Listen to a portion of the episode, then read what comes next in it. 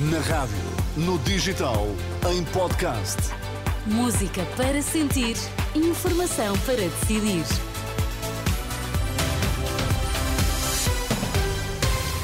Notícias para ouvir agora na Renascença. Começamos pelos títulos em destaque nesta edição das três. Boa noite. António Costa não está a fazer chantagem sobre Montenegro para a candidatura ao TGV, diz o vice-presidente da Infraestruturas de Portugal.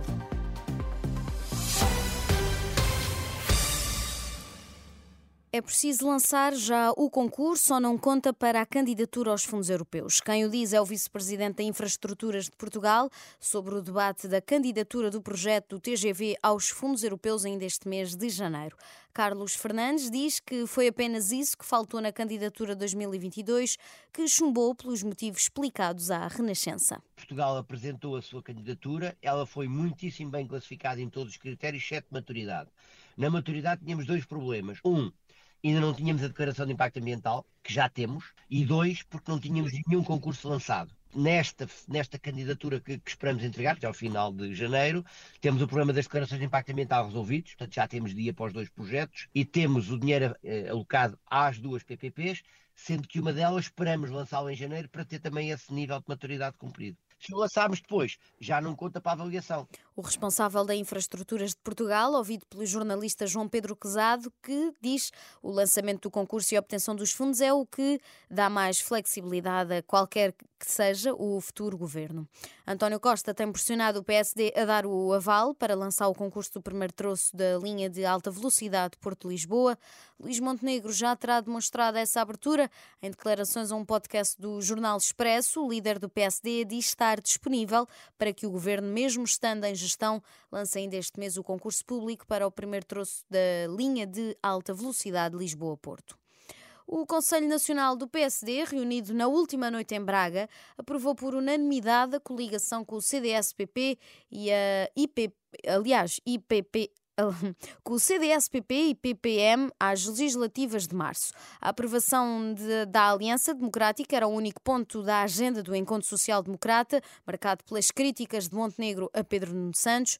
Luís Montenegro defende que o país precisa de mais moderação e menos impulsividade, como a que tem marcado a governação socialista.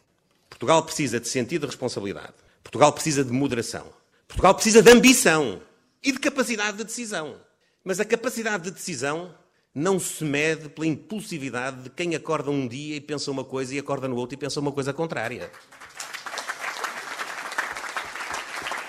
A capacidade de decisão deve avaliar-se em função dos fundamentos das decisões e em função dos resultados.